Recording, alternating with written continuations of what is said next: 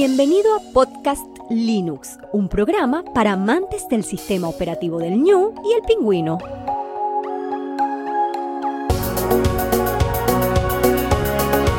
El espacio sonoro para disfrutar del software libre.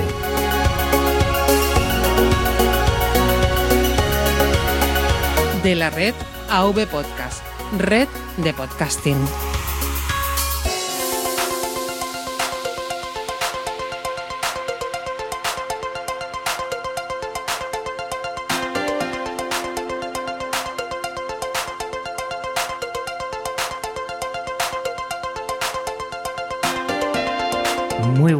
Amante de GNU Linux y el software libre. Bienvenido a un nuevo episodio, el número 61 de Podcast Linux. Un saludo muy fuerte y cariñoso de quien te habla, Juan Feble. Hoy vamos a disfrutar de la compañía de Ricky Linux, Linuxero, dedicado plenamente a la difusión de nuestro sistema operativo del Ñu y el Pingüino, dando clases, participando en todos los eventos posibles y con el proyecto que desde hace dos años impulsa el Club del Software Libre. Muy buenas, Ricky, ¿cómo te encuentras? ¿Qué tal, Juan? Buen día. Muy bien, por suerte, disfrutando este domingo, eh, a pesar de que, bueno, acá en, en, Argentina está un poco nublado. Y todavía no está el calorcito, que es lo que principalmente adoro. Eh, odio el invierno. Pues te comento que aquí tenemos, eh, estoy a 28 grados y hace un calor desesperante. Yo no sé si me pasaría el charco y disfrutaría allí, con eso te digo todo. Te envidio. Yo adoro las temperaturas por arriba de los 22 grados y 28 grados es una temperatura más que aceptable para mí. Envidiamos lo que no tenemos al final muchas veces, ¿eh? Sí, sí, sí, sí, tal cual. Bueno, comentar a los oyentes que estarían esperando un Linux Connection con Rubén Rodríguez. Nos ha sido imposible cuadrar eh, fechas, cuadrar momentos. Él ha hecho todo lo imposible, pero tiene un trabajo últimamente que lo tiene a tope. Y las veces que podía, pues yo me era imposible por los horarios. Hay cinco horas de diferencia entre donde él reside, Boston, y, donde estoy yo, y ha sido imposible. He tirado de mi lista de deseos y, he sacado a Ricky Linux. Ricky Linux eh, estaba como posible segundo para, para un próximo episodio que ya desvelaremos en su tiempo cuál sería. Y he tirado de mi lista de deseos. Y yo, lo primero, Ricky, agradecerte enormemente la disposición que has tenido conmigo, porque de un aquí te mato, de un día para otro prácticamente, pues estamos ahora aquí grabando y, y haciendo este Linux Connection. No, por favor, nada que agradecer, al contrario. Para mí es un placer y recordar antes a los oyentes, antes de empezar, que estamos en una sala Gypsy, que es de software libre, cedida por neodigi.net, que es el proveedor de confianza de habla hispana de AV Podcast, y que desde hace una semana tenemos un nuevo colaborador aquí en Podcast Linux, que son los chicles GUM, los chicles funcionales para sacar el máximo partido a tu vida diaria. Entra en podcastlinux.com barra GUM, WG si quieres colaborar con mi proyecto de esta forma. Lo tienes todo en las notas del programa. Y empecemos con lo importante aquí, que es conocer a Ricky Lino. Ricky, tú te encuentras ahora en Argentina, ¿verdad? En Argentina, sí, correcto. En Buenos Aires, en la capital de, de la Argentina. Y vamos a empezar, pues, la típica pregunta que suelo hacer a, a todos los que entran por aquí. ¿Cómo conociste el software libre? Eh, te diría que de una forma muy particular, eh, ya que no soy informático, soy diseñador textil, no vengo para nada de la informática. Eh, hace unos años llegó una máquina a, mi casa por, por medio de, mi, pareja con la que convivo y la máquina tuvo un problemita, la llevamos a arreglar al mismo lugar donde ella trabajaba, eh, la máquina no funcionó, ese mismo día decidí desarmarla toda y me dio pie a, empezar a hacer un, taller de reparaciones de PC. Y en ese taller alguien nombró una distribución Ututu, que era una distribución argentina. Ese mismo día llegué, busqué información, eh, encontré algunos videos, pero por YouTube vi el compis de Ubuntu, fue algo que me, me llamó poderosamente la atención. Eh, tal es así que a los dos días ya tenía la ISO y lo había montado en una notebook sin ningún tipo de experiencia, o sea, fue agarrar un tutorial y subirme en eso. Y de ahí en más empecé a buscar información, a esto, eh, de autoformarse que uno tiene. Y básicamente es como llegué de esto, llevo siete años. Así que mi uso sobre el Windows es muy cortito. Creo que no llego a las 48 horas de uso. Eh, sí reparo máquinas, de hecho vivo un poco de eso, pero no, no lo uso a diario, para nada. Mis sistemas son solamente genuinos. Y a partir de ahí, por lo que veo, y sobre todo en tus tweets, lo noto un montón. Te enamoraste de, las distribuciones GNU Linux, del software libre, del sistema operativo del New y el Pingüino, ¿verdad? Sí, sí. No tengo, o sea, tengo dos o tres en particular que creo que, que son las que más me gustan y, convivo a diario. Pero el resto, eh, tengo, bueno, como muchos, eh, no sé si sufro de DistroShopper, pero me gusta permanentemente estar cambiando, instalando, probando, viendo detalles. Eh, me apasiona esta posibilidad de que uno pueda elegir, ver, ver una imagen o a veces simplemente usuarios que me comparten escritorio y me llevan a, uh, para, a ver, tengo que volver y probar la misma distribución. Mi máquina en este momento eh, tiene un Triskel, un Manjaro y he llegado a tener 11 distribuciones en la misma máquina. O sea, eh, soy un poco enfermito con eso. O sea que casi casi ganas a Yoyo, ¿eh? Porque él también le gusta mover. Ahora, 11 distribuciones en una misma máquina, te puedo asegurar que ni de broma, ¿eh? Sí. No, no, yo he llegado, aparte era un poco el desafío porque cuando empecé en esto de, de aprender a usarlo, bueno, era bueno, pongo una, pongo dos, eh, vi a un profesor mío que tenía siete, y digo, wow, siete distribuciones, entonces quise intentarlo y llegué a once. Sé que se puede a más, en su momento creo que hicimos la prueba en, en unos talleres que daba y llegamos a las 14 o 15 distribuciones en la misma, pero no de usarla, sino simplemente de hacer las particiones, instalarla y actualizar. Después volvíamos a, a cero. Y, dices que no eres distrohopper.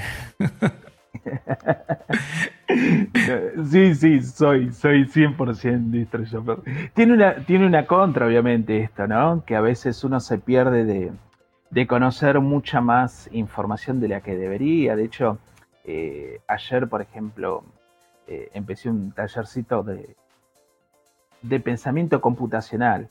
Eh, por el simple hecho de que, bueno, no soy programador tampoco, soy usuario eh, del GNU, simplemente usuario del GNU Linux. Supongo que primero llegaría a esas distribuciones ante una necesidad y después poco a poco fuiste conociendo lo que es el software libre, esa filosofía, ¿no? Casi siempre nos pasa eso, que vamos conociendo más las distribuciones y nos vamos empapando de la filosofía de ese usar, compartir, eh, estudiar, mejorar. Eh, para ti, ¿cómo fue esa transformación?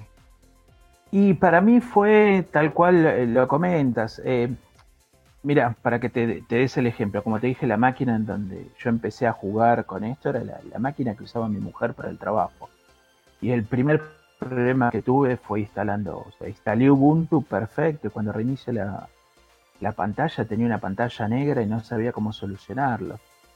Por intermedio de la red tomé contacto con algunos hackers que, que se presentaban así como hacker a través de institutos de enseñanza acá de Argentina.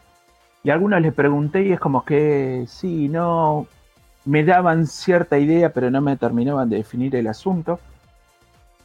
Y simplemente en un corte de luz que hubo en mi casa, mira lo que te digo, en un corte de luz que hubo en mi casa mientras yo estaba usando Ubuntu, mi mujer puso una vela y noté que el escritorio estaba funcionando. No había pantalla negra, sino era la retroalimentación de la pantalla la que no me levantaba por el problema del controlador, algo que no podía ver.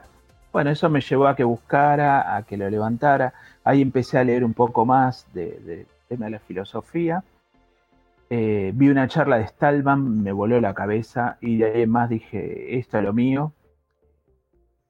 Y desde hace ya prácticamente, sí, siete años, eh, no siete años, en realidad siete años que lo divulgo, pero desde hace cuatro años que vivo nada más que de.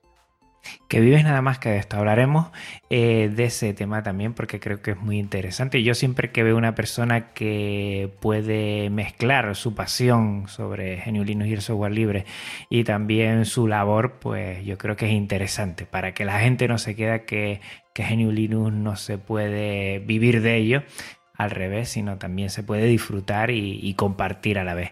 Eh, para ti, ¿qué es lo más que te gusta del software libre? Si te tendrías que quedar con algo del software libre, de esa filosofía que además de sus cuatro libertades, la comunidad que está ahí y muchas otras cosas, ¿qué potenciarías a la hora de, comentar lo importante que es? Eh, yo a veces intento explicarlo, ¿no? Eh, dentro de, lo que se puede. De hecho, y con esta iniciativa del club lo marcamos bien, el software libre no es solamente código es toda una experiencia de vida atrás que uno tiene que marcar. El software libre permite compartir, permite que las personas que estén a tu alrededor puedan mejorar su entorno y ver ellos mismos de forma eh, real como con pequeñas acciones, que es el hecho de compartir mi experiencia, mi uso, ellos también pueden mejorar y volver a compartir esto. Eh, creo que eso es lo más importante que tiene el software libre, esa capacidad de aparte estar permanentemente eh, modificando, mejorando y dándole o devolviéndole el derecho a, las personas a, que el software o lo que vemos nosotros como identidad digital es nuestro, es nuestro derecho. Y somos nosotros quien debemos administrarlo bien. En eso obviamente hay todo un recorrido que hacer que a veces no se contempla a través de la educación formal. Pero para mí es eso. Yo a mí el software libre me permitió conocer un montón de personas, eh, tener relación con muchísimas y esta cosa de amistad, de compartir, de sentarme y poder hablar de diferentes temas, porque no solo, como dije antes, hablamos de código, hablamos de política, hablamos de religión, hablamos de sexo, eh, y nos respetamos mutuamente a pesar de que muchas veces no pensamos igual. Y está buenísimo eh, que no pensemos igual, que tengamos diferentes eh, posturas y que podamos tal vez hacer reflexionar un poquitito al otro en algunas cosas. Y eso, esta cosa de, la filosofía del software libre, creo que lo, genera. A veces me pregunto si Stallman habrá pensado que genera todo eso o simplemente vio el código. Eh, pero a mí en lo particular me genera todo esto. Mm, estoy muy de acuerdo contigo, sobre todo en entender que en la diversidad está la riqueza muchas veces a mí me, bueno, me produce insatisfacción decir que, por ejemplo, el típico tema de decir que hay demasiadas distribuciones, que si tuviéramos menos igual iríamos por lo menos a, un ritmo más rápido, pero creo que sería al revés, ¿no? Estaríamos limitando la libertad de mucha gente a tener una total variedad y que sea la persona que en sus circunstancias eh, elija qué distribución le viene mejor y, a partir de ahí, si quiere también, eh, comparta esfuerzos con esa comunidad y tire para adelante lo que es esa distribución, ese proyecto, esa comunidad, lo que necesite. Sí, sí, desde ya. Mira, yo a los dos años de estar, podríamos decir, dentro de la PC, dentro del GNU Linux, aprendiendo, eh, conocí a unos chicos eh, que llevaban adelante un proyecto que se llamaba Wando, que después pasó a ser también mi proyecto. Eh, ellos crearon una distribución, eran chicos de 14, 15 años. Yo tengo, tenía en ese momento 43, o sea, tranquilamente podían ser mis hijos. Y yo colaboraba con la parte de diseño, con gusto, con esto, con mi experiencia de usuario. El proyecto después se descontinuó, pero me pareció genial. Ayer en una charla con alumnos me comentaban y si armamos una distribución, y bueno, vamos. Yo los acompaño, me parece genial. No creo que, que deba haber limitaciones o que alguien pueda decir, bueno, no, estaría buenísimo de que no haya tanta diversidad y que apuntemos a que las principales mejoren. Así como están funcionando con errores, con virtudes, para mí están bien. Y si hay más, bueno, mucho mejor. Cuanto más haya, mejor. Hay algunas que simplemente cambian los iconos y son otras de las grandes. Bueno, está perfecto. A esa persona le gustó tener un icono diferente y creo que eso es totalmente valorable. Ya merece rescatar el esfuerzo de que ella, esa persona se haya tomado el trabajo de aprender dónde está la imagen del icono y haberlo cambiado. Y si la lleva adelante como su distribución, yo lo aplaudo. Eso está clarísimo. Estamos en sintonía en ese sentido porque creo que es un paso, puede ser más lento, pero seguro más firme y que si eh, por el motivo que sea hay alguien que no quiere seguir con ese testigo, lo puede coger otra, otro, otra comunidad, como ya ha pasado con muchos ejemplos dentro del software libre, y seguir avanzando. Firme, lento, pero seguro, como digo yo. Sí, sí coincido plenamente en eso. Exacto. Una de las principales dudas que tenemos mucho y tú que divulgas también es pensar por qué GNU Linux de escritorio, eh, con, el potencial que tiene y sus virtudes, eh, solo es el 2% de, de, todas las computadoras de escritorio. ¿Tú tienes alguna idea que te ronde por la cabeza para justificar este a priori mm, poco, pocos usuarios de escritorio? Eh, justificaciones hay muchísimas, para mi gusto. Por un lado tenemos una cuestión de marketing. Del otro lado tenemos realmente pulpos muy grandes, Microsoft, Mac, a donde apuestan realmente eh, muchísimos recursos. Por otro lado están los mismos estados, que se nutren un poco de, estas empresas, ya que muchas reciben, no digamos aportes o colaboraciones, pero en realidad es eso, a través de el uso de estas mismas herramientas. Y por el otro lado está nuestro desconocimiento, la falta de información y muchas veces los usuarios. Te doy un ejemplo que a mí me pasó y tal vez eh, por mi manera de ser me permitió seguir en esto. Eh, yo me anoté para hacer un curso de iniciación al software libre era una beca, o sea que era un taller gratuito dictado por una distribución muy grande. Eh, y cuando llegué, te voy a repetir, el título es Introducción al Software Libre. Cuando llegué me encuentro con una pantalla negra y que me dicen logueate y tenés que, vamos a levantar discos. O sea, yo volví a preguntar de qué era el curso. No, Introducción al Software Libre pero vamos a levantar discos y a ser particionados a través de la terminal. Era la primera vez que veía la terminal. Eh, y creo que ese también es un gran defecto. A veces desde el lado del, GNU Linux, de las personas que, se encargan de enseñar, muestran como que el GNU Linux es algo únicamente para hackers, que tenés que tener un recorrido muy grande, que el uso de las herramientas como el LibreOffice, eh, son totalmente diferentes a un Office de Microsoft, cuando la realidad muestra que no, que son exactamente igual, que su instalación solamente la pueden hacer expertos. Yo le he enseñado a instalar a, personas de 70 años y más, y es más, tengo una, una, alumna que ronda los 80 y anda con un genio único y hace la instalación ella. O sea, hay todo un criterio a veces del usuario del GNU como para mostrarse un poco hacker y no lo usamos. No es necesario. Si queremos que realmente el GNU esté en todos lados, eso es lo primero que tenemos que hacer. Tratar de bajar el nivel, o sea, tratar de llegar a la gente eh, cotidiana, de todos los días. Esa es la persona que tiene que conocer.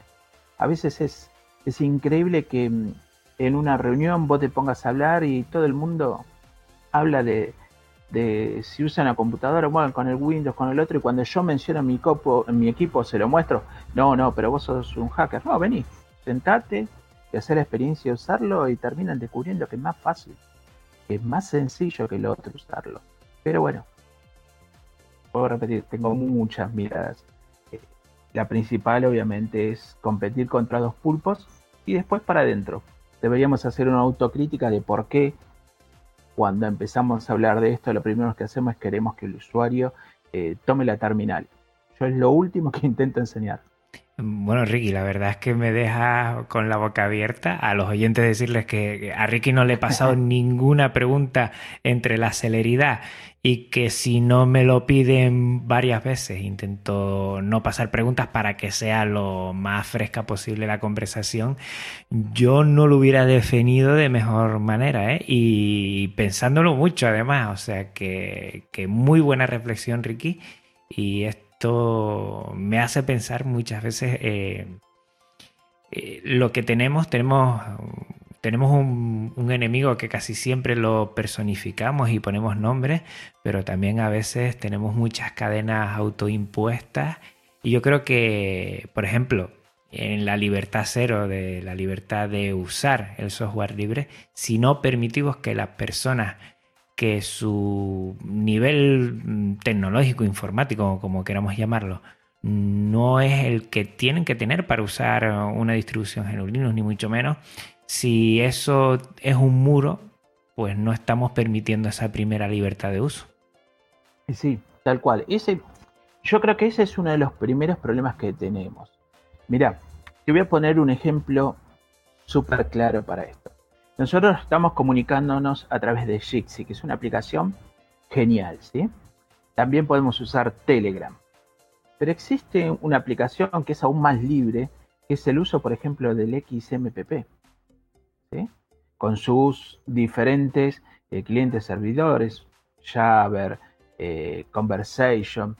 Yo los propongo en los talleres y a, las personas que asisten lo instalamos en los teléfonos y cuando lo descubren dejan el uso de las otras aplicaciones porque entienden que es tan simple usarlo que no necesitas tener un WhatsApp para comunicarte, que es anónimo, que es seguro y que vos podés eh, hacerlo o instalarlo totalmente simple. No necesitas tener grandes conocimientos. Eh, y eso es lo importante de esto. Para usar un GNU, sabes leer vas a poder eh, usarlo. Y si no sabes leer, hay que sentarse, enseñarle a leer a esa persona y después darle las herramientas para que continúe formándose. Creo que esto es lo principal de, lo nuestro. Eh, después, para revisar el código, como siempre comento, tal vez uno no tenga los conocimientos necesarios, con el paso del tiempo uno los irá adquiriendo si es que realmente se ve la necesidad o quiere tenerlos, ya pasa por una cuestión principalmente de uno, pero no es lo fundamental si nosotros queremos que nuestro sistema esté en todos lados. Android es una imposición. Si Android, podemos decir en, cierta manera, ha copado el mercado y ha pasado a ser el número uno en telefonía usando un kernel simplemente Linux, sigue siendo también un elemento que en cierta manera es privativo. Existe un sistema que es libre, de telefonía, al cual también muchos usuarios no lo conocen. Cuando yo muestro mi teléfono con, con y les muestro que no usa ninguna aplicación de Google, que simplemente estoy usando Android puro, con Fedroid, con ciertos medios de comunicación, se quedan sorprendidos. ¿Cómo puede ser que me comunique igual? Sí, me comunico igual. Sí, funciona igual. Y la instalación es más simple que los otros. Entonces, es sacar esa cosa de como dijimos antes, la careta de, bueno, tenemos que ser todos hackers, tenés que hacerte 10 años de ingeniería informática. Yo simplemente terminé en primario, tengo algunos años de secundario, tengo una formación porque me gusta leer, me gusta investigar, pero no soy programador, no soy un administrador de sistemas, si bien hago algunas cosas de administración, por lo menos no me lo considero. Y si me decís, conectate de una terminal a la otra, me cuesta un rato a veces visualizar algunos datos, eh, pero soy una persona de casi 50 años que descubrió esto hace muy poquito. Y, lo vives con una pasión increíble, la verdad, ¿eh? se nota, se nota. Eh, esa pasión te ha llevado a divulgar, porque decías antes que tú venías del mundo del textil, de repente te has pasado un poco al tema por, por un tropiezo, como Stallman se tropezó con la impresora, tú te tropezaste con, un, con una computadora que no quería arrancar, la, abriste, le metiste GNU Linux y después esa parte de divulgar, ese paso al frente para, bueno, proceder a la acción e intentar que otras personas como tú disfruten del software libre, ¿de dónde te viene? Mira, esto nació eh, de una forma también particular. En el lugar donde yo fui a estudiar eh, reparación de PC, eh, me llevaba muy bien con los docentes. Tenían más o menos mi edad, entonces la mayoría del alumnado obviamente eran chicos. Yo era un poco de vuelta el, el abuelo ahí adentro. Entonces, un año volví al lugar a saludar. Uno de estos docentes me dijo, mira, Ricky, te veo que has incursionado por otro lado, porque él enseñaba a Microsoft y enseñaba a reparar.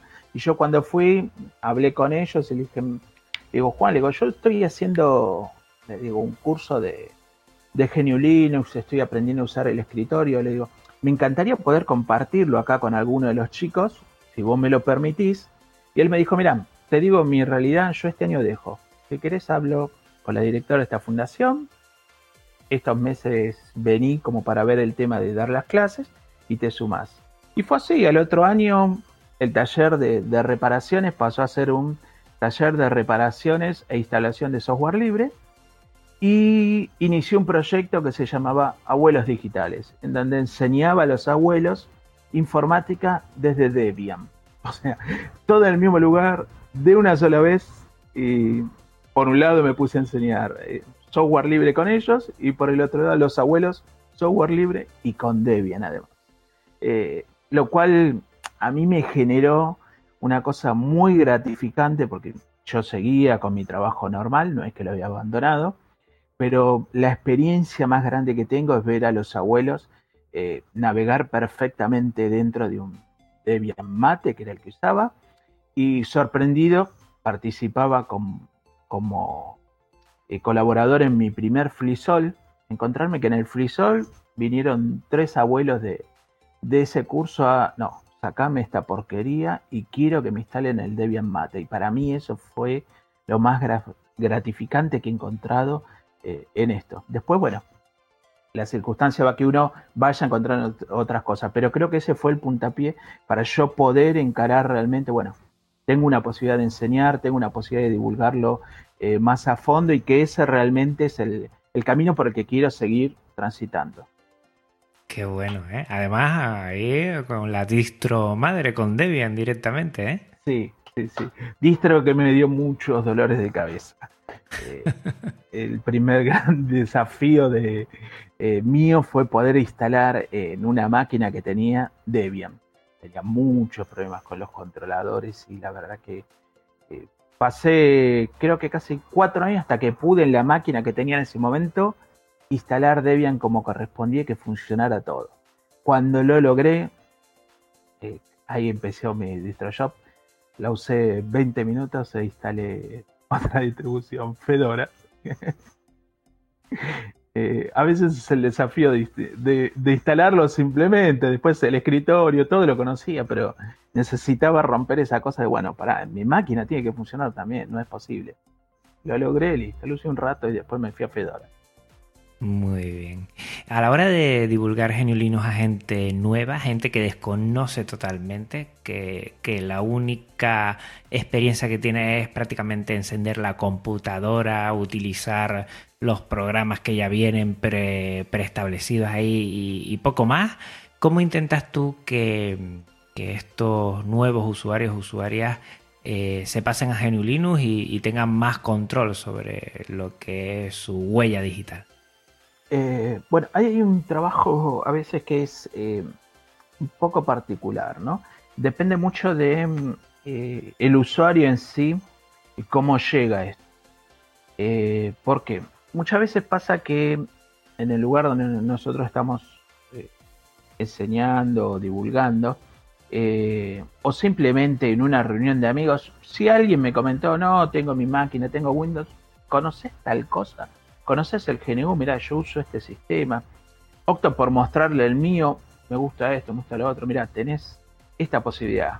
Acá vos podés instalar lo que quieras, podés descargarlo, eh, la mayoría de tus programas están. Eh, animate simplemente a probarlo. Yo muchas veces eh, hago hincapié en esto, que no se trata simplemente de, de, migrarlo como una cosa obligatoria, no, tenés que cambiarlo, tenés que moverte, no. Eh, la decisión está en el otro. Yo respeto eso. Si la otra persona eh, opta por seguir usando Microsoft, y bueno, es su decisión. El usuario cuando, cuando llega por primera vez, nosotros tratamos de ver cuál es la necesidad. Si realmente es un usuario que va a conocer el, el sistema desde cero, como quien dice, tratamos de darle las herramientas simples, básicas, para que él pueda eh, manejar todo desde el vamos. Que no sea una cuestión de que eh, bueno, vea simplemente eh, dos o tres funciones. Cuando digo desde el vamos es con este criterio. Yo no trato de cambiar o de imponer de que, bueno, sí o sí tenés que usar software libre, no. Lo llevamos, le explicamos cuáles son las bondades, por qué las cuatro libertades, cuáles son la importancia, qué es lo que ocurre con nuestra huella digital. Todo eso no se lo vamos tirando de golpe, sino que es una cuestión progresiva. Y algo que optamos los últimos años que nos dio buen resultado es tener una imagen virtualizada con nuestro escritorio. Entonces, hay usuarios que a veces vienen con, la duda de, eh, lo uso, no, mira, yo para mi vida diaria estoy usando tal cosa. Bueno, mira, hace una cosa, descargamos un VirtualBox, o ayer me pasó una alumna, me dijo, no sé lo que es un VirtualBox. Bueno, vení, lo descargamos, yo le, expliqué cómo instalarlo en, su sistema, qué es lo que no tenía que hacer, por ejemplo, que ella lo hacía, que era el clic clic de instalar todo y ya se estaba descargando un Chrome y ya tenía otro. Y luego de, ahí adentro virtualizamos un GNU. Bueno, listo, esto lo abrís, esta es la contraseña y trata de usarlo todas las veces que puedas desde acá. Después, si la experiencia de esta persona le es grata o si tiene dudas, las podemos ver ahí. Podemos probar para aquello más elaborado romper el sistema dentro de esto, pero en su gran mayoría los que empiezan a usar el sistema de esa manera, a las pocas semanas ya es, bueno, pasarlo a, instalarlo. Quiero probarlo junto con el otro, a ver qué tan, tan resultado me da. Ya quieren probarlo de otra manera. Y normalmente antes del año el otro sistema ya no se usa más. Ya pasamos directamente a usar GNU Linux como eh, distribución nativa. Virtualizan el otro. Eh, eso, eso a mí me, llena de, placer poder lograr e, esa magia de que, bueno, pasaste de, de usar esta herramienta, este programa que estaba impuesto que vos no elegiste, que lo compraste, y ahora tenés esta posibilidad. Eh, vos lo habrás visto en algunos tweets, yo cada tanto suelo poner un mensaje, mensaje real. Nosotros elegimos qué estudiar, elegimos qué película ver, elegimos qué ropa ponernos. ¿Por qué no podemos elegir nuestro sistema operativo? ¿Por qué permitimos que las empresas nos vendan máquinas con sistemas operativos ya instalados? Eh, si instalarlo es sencillo. Yo prefiero comprar una máquina sin sistema. De hecho, a, mis alumnos les recomiendo que si van a comprar, busquen máquinas sin sistema. En el mercado lo hay. Listo. Busquemos las que están sin sistema y le instalamos lo que querramos. ¿No nos gusta? Buscamos otro. En algún momento vamos a encontrar el que realmente nos sirva. Pero a mí, por lo menos enseñando, ese es el mejor resultado que he encontrado, es eso tratar de ir de a poco, llevándolo, que no sea obligatorio, que no tiremos algo como que, bueno, mira, esto pasa y eh, estás en peligro. El peligro es real, existe, pero bueno, la persona tiene que tomar conciencia de todo esto. Si se lo tiramos de una sola vez, va a decir, bueno, o estos son locos fanáticos y no lo va a ver nunca, o va a seguir con lo de ellos. Totalmente de acuerdo contigo. El software libre, o por lo menos el, ser consciente de lo que lleva el software libre, es un camino, es un camino de un tiempo que la persona tiene primero que elegirlo. Igual una de las libertades que debería estar, además de las cuatro, sería la libertad de elección y que cada uno libremente elija lo que quiera. Eso sí, tiene que saber cómo es para después tener libertad de elección, barajar entre todas las posibilidades conociendo cada una, porque si no se conoce, evidentemente no se va a elegir. Y a partir de ahí es un camino, un camino que muchos podemos y yo creo que debemos acompañar a las personas para que, que se animen a instalar. Dentro de todo lo que dices, cuando te ves con alguna dificultad a la hora de, instalar GNU Linux para los recién llegados? ¿Qué suele ser normalmente? Eh, lo más normal y natural es el tema de los controladores.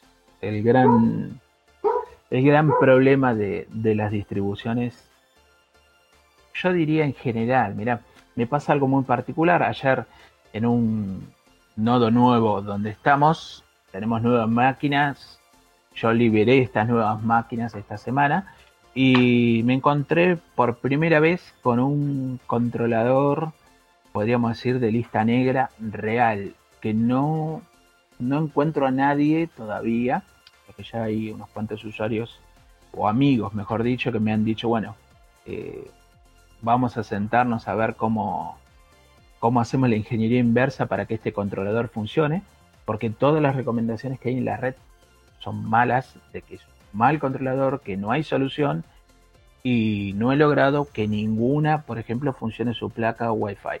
Está bien, haremos tendidos en máquina de escritorio, haremos el tendido de la red, pero queríamos aprovechar, ya que tenían placa de Wi-Fi todo, conectarlo.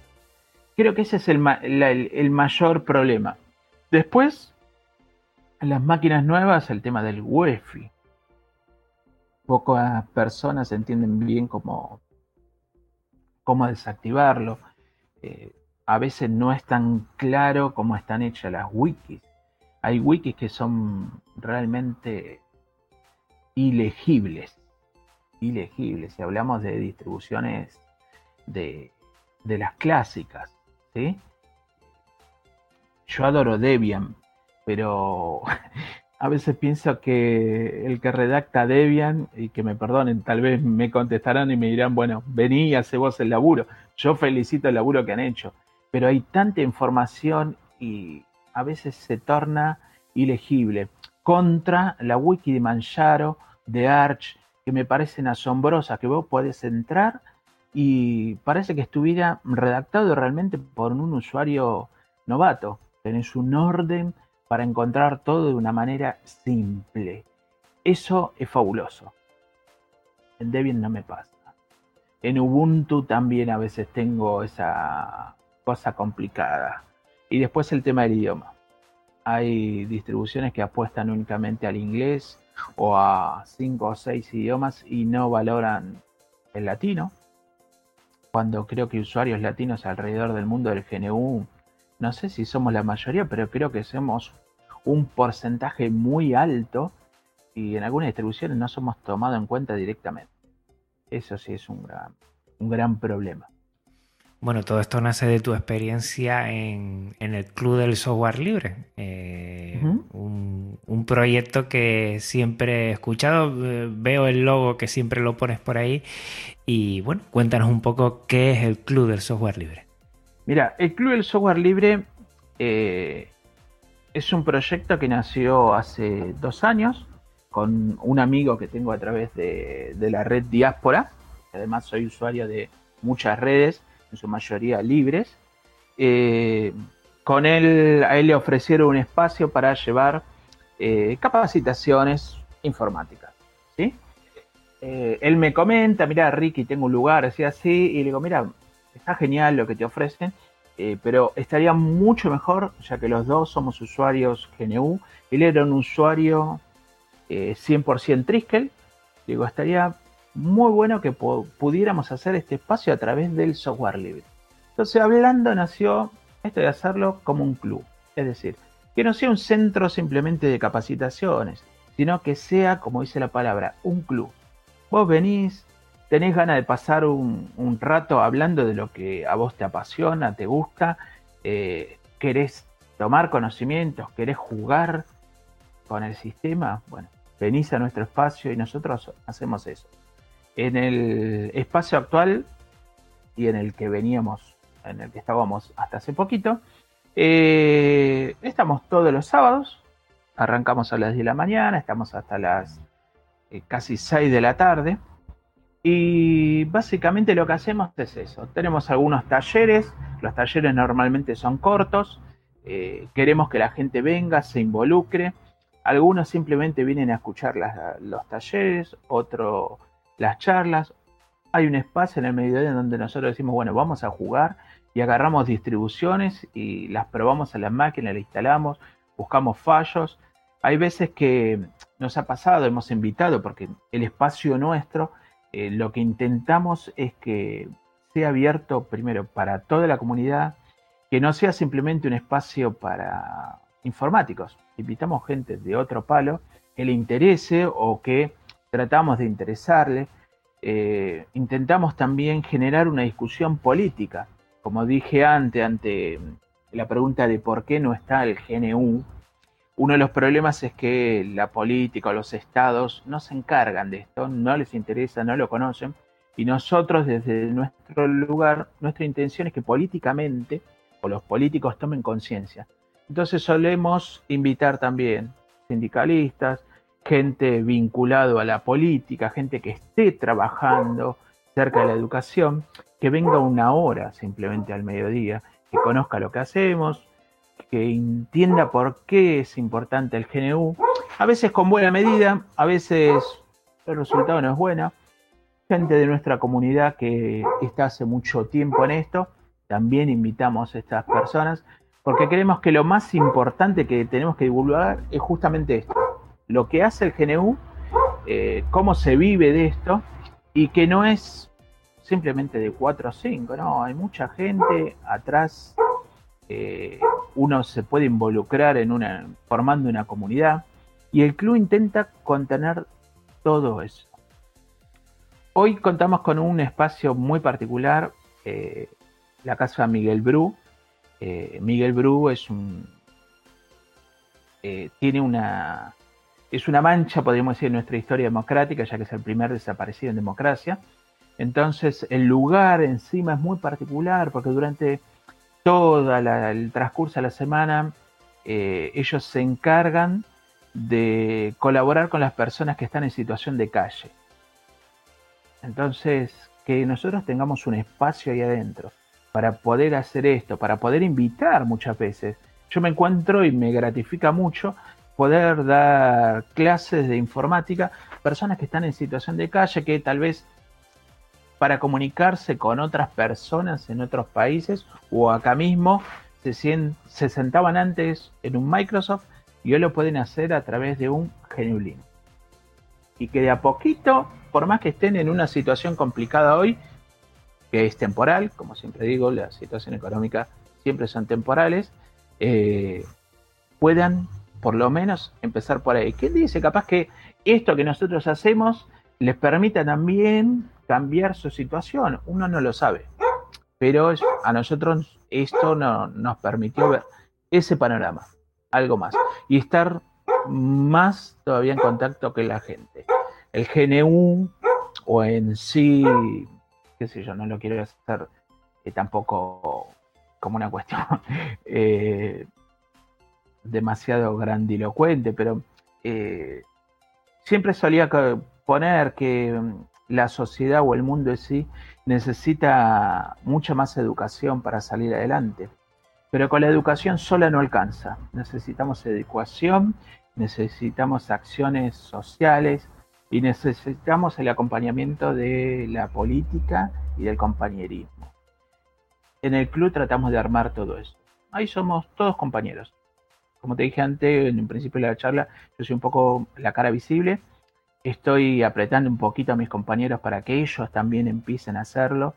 Eh, no quiero que sea simplemente compromiso mío, si bien esto nació como un proyecto de dos, hoy estamos trabajando siete personas atrás de esto, la cual cada uno desde su lugar eh, hace algo eh, y ha tomado la camiseta y tratamos que nuestros alumnos tomen esa misma camiseta, que la tomen sin obligación, ¿sí?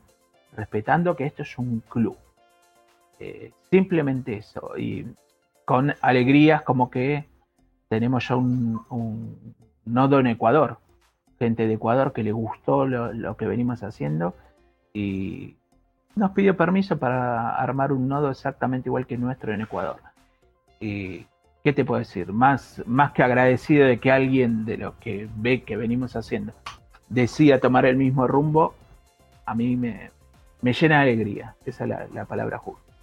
Sí, la verdad es que era mi próxima pregunta porque ver que has exportado de Buenos Aires eh, en lo que es el, Club de Software Libre eh, quiere decir que, tiene salida, que, se ve que es fructífero y que poco a poco no, no sé si, si, alguien más, sobre todo en esta charla o, en algún momento también querrá hacer algo parecido. Creo que es muy importante.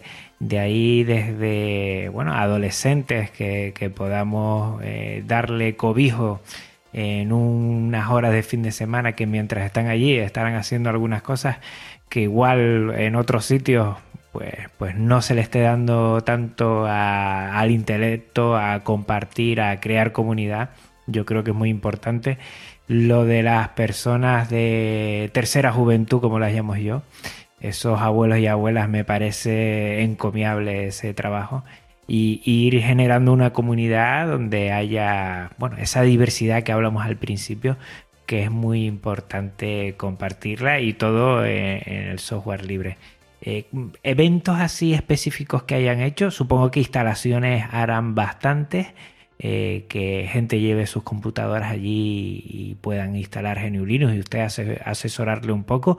¿Algunas cosas más, FreeSol o algún, algún evento más que quieras destacar? Mira, eh, dentro del espacio, al margen de las charlas y demás, sí, nuestro espacio tiene como norma, premisa, hacer justamente esto, Listo, vos venís con tu máquina, lo instalamos. En el momento, eh, alguno de los compañeros que esté suelto, alumnos, y la instalación es educativa, o sea, vos te sentás al lado nuestro y yo te guío, o mi compañero te guía cómo instalarlo, y la instalación la haces vos, no es que la hago yo, no, venís y la haces vos. Eso está en todos lados y ya es algo natural nuestro. Nosotros participamos este año eh, a manera de grupo, eh, participamos en lo que es el FliSol. Lo hicimos en, hicimos una locura. Nos habían invitado eh, en total desde cinco sedes. Decidimos participar en dos. Una que fue la principal, que fue acá en Buenos Aires, en el Teatro San Martín. Eh, ahí estuvimos todo el día colaborando con los instaladores. Hicimos previamente un taller, un curso de cinco clases donde vimos las principales distribuciones que se iban a instalar, inclusive a todos los alumnos que vinieron les dimos unos certificados como instaladores aprobados para el FliSol y todo este grupo que fueron aproximadamente unos entre 10 o 15 eh, fueron al FliSol a instalar por primera vez. Para nosotros, genial. Y a la otra semana eh, se dio, bueno, en Buenos Aires, o en Argentina mejor dicho, eh, se da que si bien tratamos todas las sedes de respetar que sea el cuarto eh, sábado de abril, en este caso eh, se había hecho uno en una fecha y el resto del flisol en otra. por cuestiones meramente de organización, se dio así. Nos permitió ir a una segunda sede, que fue en la Universidad 3 de Febrero, que está a una distancia de unos 40 kilómetros de, de la capital, donde nuevamente ahí hicimos colaboramos instalando máquinas, tuvimos nuestro primer taller o nuestro primer, nuestra primera charla eh, explicando eh, cómo, cómo trabajamos o qué es lo que hacemos en el club, que nos permitió que alumnos conozcan el lugar y vengan. Eh, y eso lo hicimos por primera vez realmente como club. Si bien ya en, este, en estos dos años hemos participado de otro, hemos armado eventos dentro de nuestro mismo espacio, hemos ido a unas universidades que aunque parezca así eh, raro lo que te iba a decir, una universidad en la que enseñan sistemas no conocían el GNU Linux, solo enseñan sistemas privativos, eh, fuimos a dar una charla. Y la gente quedó... Madre, mía, que en pleno siglo XXI, Ricky, eh, no sé, una, una institución la cual yo respeto mucho que son las universidades, eh, se desconozca el software libre porque para mí ya es mm, patrimonio informático de la humanidad el software libre, pero bueno, sí, sí, puede, puede darse el caso. Sí, sí, sí, sí, no, no, no. Es algo que, que no, no, eh, no se entiende. Pero bueno, se dio el caso. Fuimos, dimos una charla con muy buen, con muy buen resultado, no solo porque acercamos la gente, sino porque muchos de ellos que llevaban algunos desarrollos que estaban pensados como privativos, después de eso decidieron llevarlo a software libre y para nosotros fue genial consultándonos desde, bueno, ¿cómo hago para eh, ponerle una licencia? ¿Cómo hago esto? ¿Cómo hago lo otro? Y nosotros también investigando, porque, como siempre digo, yo soy un usuario siempre novato, siempre estoy estudiando o aprendiendo algo. No soy un informático, entonces muchas de estas cosas tuve que aprenderlas. Eh, pero sí, nos volcamos a, todos los eventos o charlas donde nos inviten. Actualmente tenemos este nodo de la BRU, pero estamos en otro centro cultural también dando un taller, eh, un primer taller que es otra experiencia que estamos armando, eh, que le, le, pusimos nombre seguridad informático para no informáticos, porque justamente es para el usuario que no tiene idea de informática. Explicarle por qué usar un software libre y cuáles son los problemas habituales que tiene un usuario. Eh, eso es en un centro cultural y estamos viendo de armar prácticamente un taller por día en algún centro cultural. Nuestra meta es estar en muchos lados. Como tenemos Ecuador, eh, hay una posibilidad ahora también en Colombia, en Misiones también hay otra gente amiga que está viendo. Eh, acá en Buenos Aires tenemos varias personas que están tratando de ver esto. Y los centros culturales donde empezamos a, dar estos talleres, queremos que formen o que se integren a esto, a estos nodos, en donde aquellos que tienen tal vez un poquito más de años en esto, se pueden acercar y dar estos pequeños talleres. Que la gente se integra. Si nosotros no, no quebramos esta cosa de que el ciudadano eh, recibe la información que le dan las empresas, esto va a seguir siendo un nicho.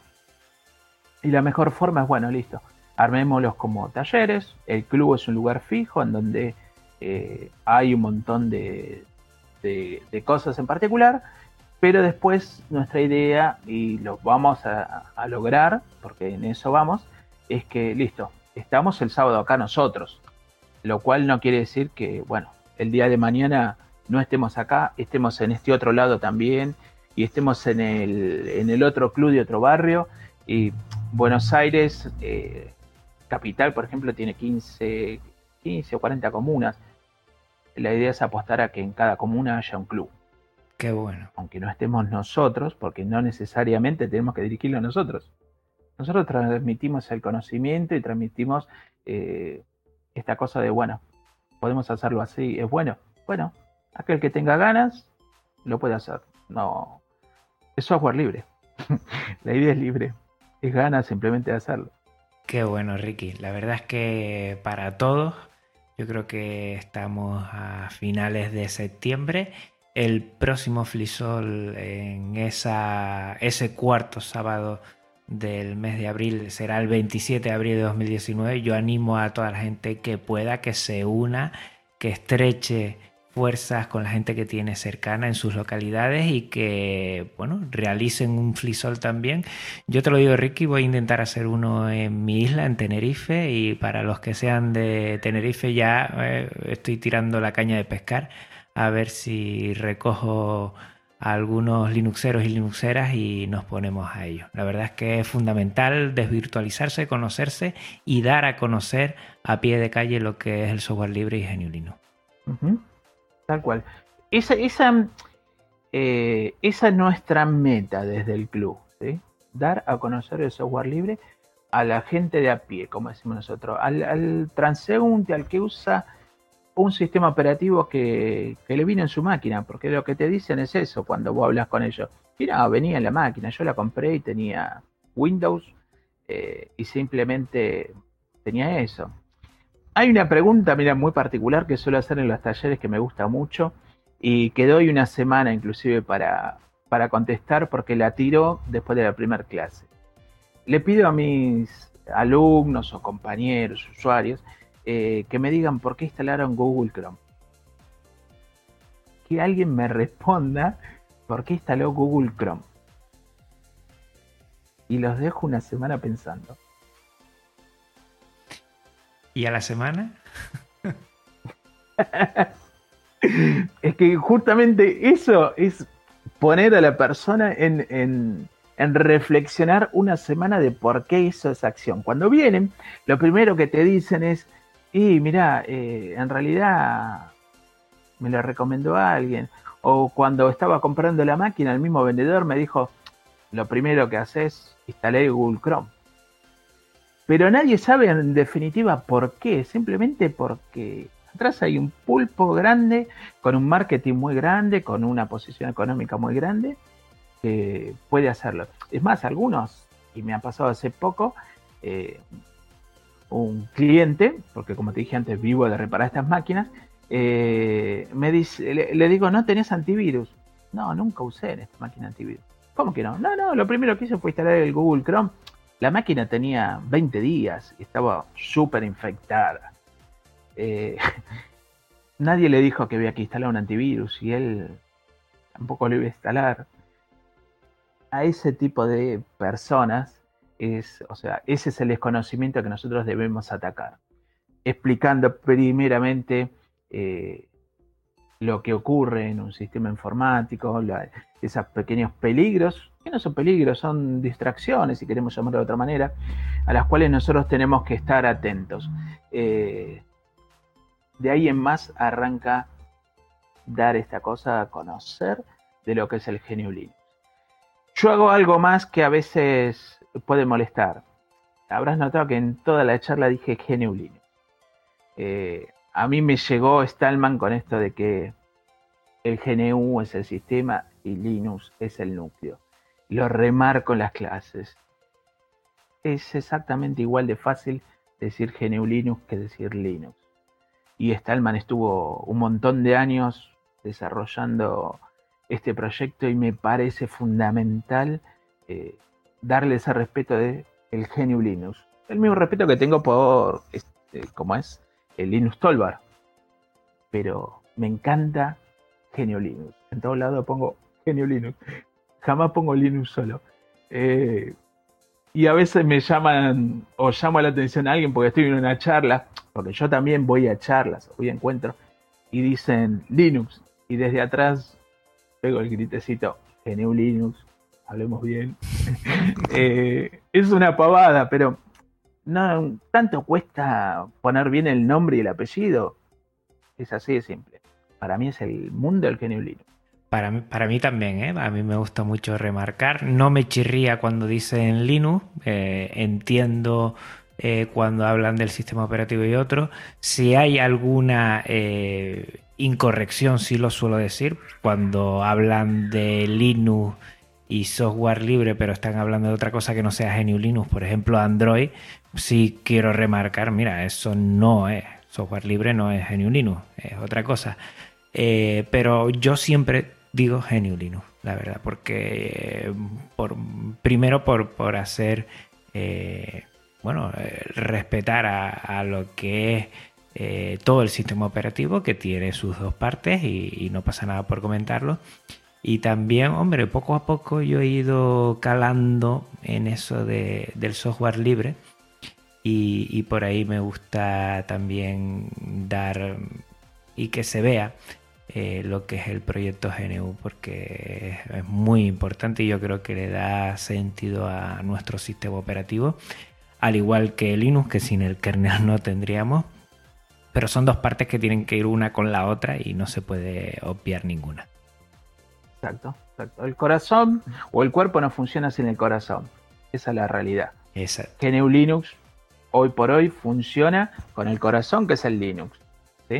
Eh, cuando esté HUR probaremos qué tan, tan bueno es, pero de momento hoy es GNU Linux y encantado que sea así. Eh, Ricky, ¿alguna idea de futuro que nos puedas contar? ¿Algo que te ronde por la cabeza? ¿Algo, algún proyecto, alguna cosita que, esté ahí en, esa parte de ideas y, te gustaría transformar la realidad? Eh, no, ideas tenemos eh, muchas y el grupo hoy que integramos creo que se está formando como realmente como grupo, a medida que vamos integrando más personas a, nuestra comunidad. Eh, mira, ayer eh, probamos, habrás escuchado hablar de EtherTIC, la distribución para radios eh, comunitarias. Sí, sí, claro. Tengo la suerte de ser amigo de, Javier Obregón, o sea, amigo a través de la web, hablar muchas veces con él, descargar su distribución. Y ayer con los alumnos nos pusimos a, testear una beta que están lanzando. Para nosotros esa es una experiencia magnífica, que el usuario novato se sienta, vea y diga, bueno, me gusta esto, lo otro. Yo se lo comparto a Javier, a él también le viene bien eso. Y entre eso surgieron dos cosas. Por un lado, como te dije, un alumno que me dijo, ¿nos sentamos a hacer la distribución del club? ¿Por qué no? Lo anotamos como proyecto. Otro, viendo esto, me, dijo, mira, a mí me gusta la radio. ¿No estaría bueno hacer una radio aunque sea los sábados del club? Sí, si la quiere llevar adelante, yo lo acompaño. Lo comenté, ya hay un usuario que nos ofreció un espacio de streaming, así que tenemos eso también. Y dentro de nuestro blog, que esperemos dentro de poco pasarlo a página web, eh, tenemos la idea de armar un espacio que sea eh, para algo que nos piden muchísimo, que es poder enseñar o transmitir esto de manera virtual. Eh, todo lo que damos es presencial. A veces, como dije, nosotros vivimos un poco de esto, pero no contamos con todos los recursos que nos gustaría para poder dar las charlas permanentemente de manera online. Eh, y a veces grabarla no está tan bueno, porque si bien uno puede editarla o mejorarla, el sonido no es justo, eh, no sé, no es exactamente lo mismo. Entonces, una de las cosas que, que sí vamos a encarar más seriamente es, bueno, el blog va a pasar a ser una página web eh, y dentro de eso instalaremos un Moodle para que tengamos un aula virtual. Ese es el proyecto ya inmediato en el cual vamos a ponernos a trabajar. Y después seguir con esto, divulgando, participar en todos los lugares a donde nos inviten, en poder asistir a todas las entrevistas, charlas, para divulgar el software libre. Eso creo que es sí o sí nuestra, nuestro mayor interés. Acercar más chicas a la comunidad. La comunidad suele ser muy machista. Nuestro espacio es totalmente diverso. Nosotros creemos en la diversidad total, tanto de, naciones como de, géneros. Entonces, si vos mirás el escudo, de un lado tiene la bandera argentina y del otro lado tiene la bandera del Huipala, que es de los pueblos originarios. Pero los mismos colores son lo que retratan eh, los que son las comunidades LGTB. Y para nosotros, nuestro espacio tiene que permitir eso. Yo tengo que poder enseñarle a cualquier persona, sea gay, lesbiana, trans, lo que sea, y si la persona es boliviana, es paraguayo, es rumano, para mí son lo mismo. El mundo es uno solo, la raza humana es una sola, entonces todos merecemos tener las mismas condiciones para formarnos. Qué bueno, Ricky, qué bueno, felicidades. En cuanto a sonido, tanto la radio como a la hora de, emitir el streaming, todo lo que necesites por mi parte, eh, ya sabes que me puedes dar un toque cuando quieras. Dale, muchas gracias, muy agradecido. Sin problema alguno, es más, que yo disfruto, disfruto eso mucho.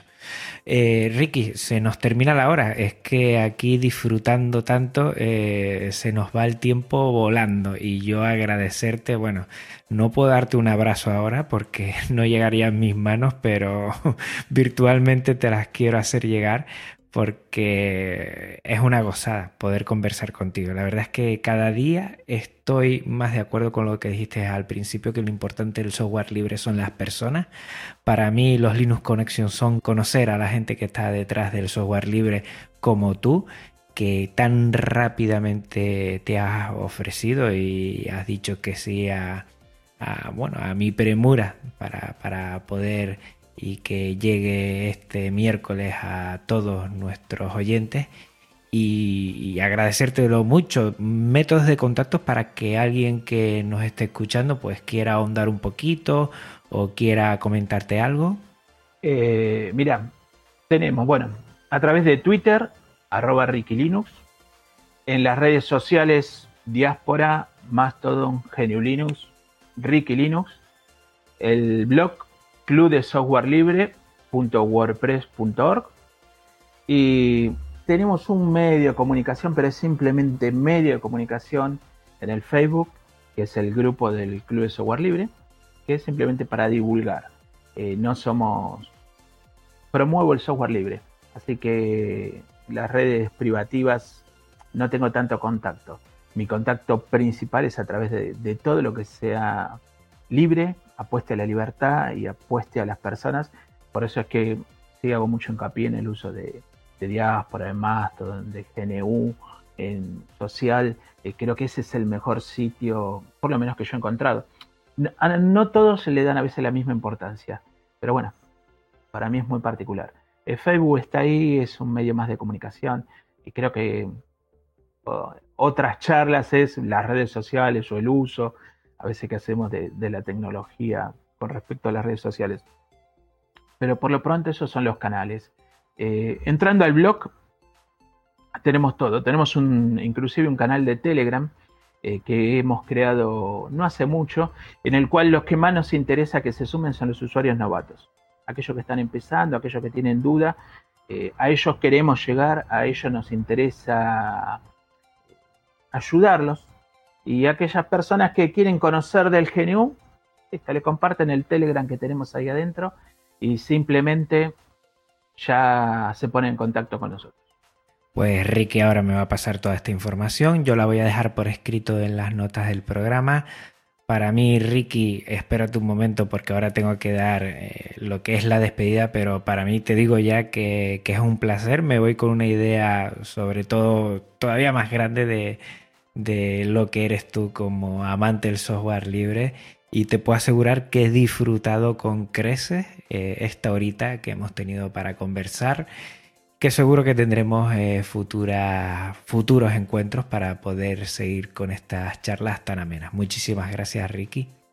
No, por favor, gracias a vos, te voy a repetir, el gusto es mío y que eh, alguien se tome un ratito para comentar lo que hacemos a mí me parece genial esto, la tecnología eh, da esta ventaja, ¿ves? Que vos estás en una punta del mundo yo estoy en la otra y estamos hablando de algo que nos involucra a todos.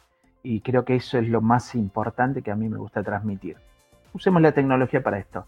Eh, como dijiste antes, no nos podemos abrazar. Bueno, la tecnología en sí nos está abrazando y el GNU nos permite conectarnos un poquito más. Y eso para mí es genial. Así que muchas gracias y bueno, saludo a la audiencia española que, te sigue y que nos escuchará el miércoles.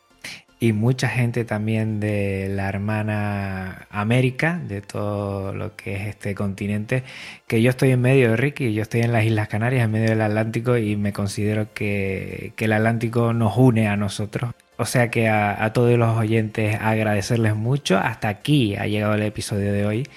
Y recordar que este episodio, como todos los de Podcast Linux, tienen licencia Creative Commons, reconocimiento compartir igual 4.0, y que también la música que utilizo siempre es Creative Commons, que se pasen todo por las notas del programa y ya conocen a sus autores. Recuerda que a mí también eh, puedes contactar de, de, muchas maneras, a través de Twitter, Mastodon, Arcade.org, Telegram y YouTube. Estoy ahí como Podcast Linux y que tengo un correo que es podcastlinux.avpodcast.net. En la web avpodcast.net barra podcastlinux y en mi blog podcastlinux.com. Si quieres ser de los primeros en tener los episodios una vez se publiquen, utiliza el feed que es muy importante, feedpress.me barra podcastlinux. Y no olvides que también estoy en iVoox y en iTunes. Recuerda que todo VPodcast está alojado en neodigin.net, nuestro proveedor de confianza de habla hispana que está muy en sintonía con el software libre. Y que tenemos una empresa colaboradora desde hace muy poquito con la que puedes respaldar a Podcast Linux si así lo deseas, que son los chicles GUM, WG, que son unos chicles funcionales para sacarle el máximo partido a tu vida diaria. Gracias por tu tiempo, tu escucha, tu atención, tus ganas. Eh, cuando llega eh, un correo, cuando llega cualquier cosa de ti, oyente, para mí es una satisfacción. Comparte todo lo que desees, lo puedes hacer a través de los comentarios. Y qué decirte, que como siempre, finalizando, hasta otra Linuxero, hasta otra Linuxera, un abrazo muy, muy, muy fuerte. Y Ricky, Un abrazo para ti de los digitales, eso. Gracias, igualmente. Chao.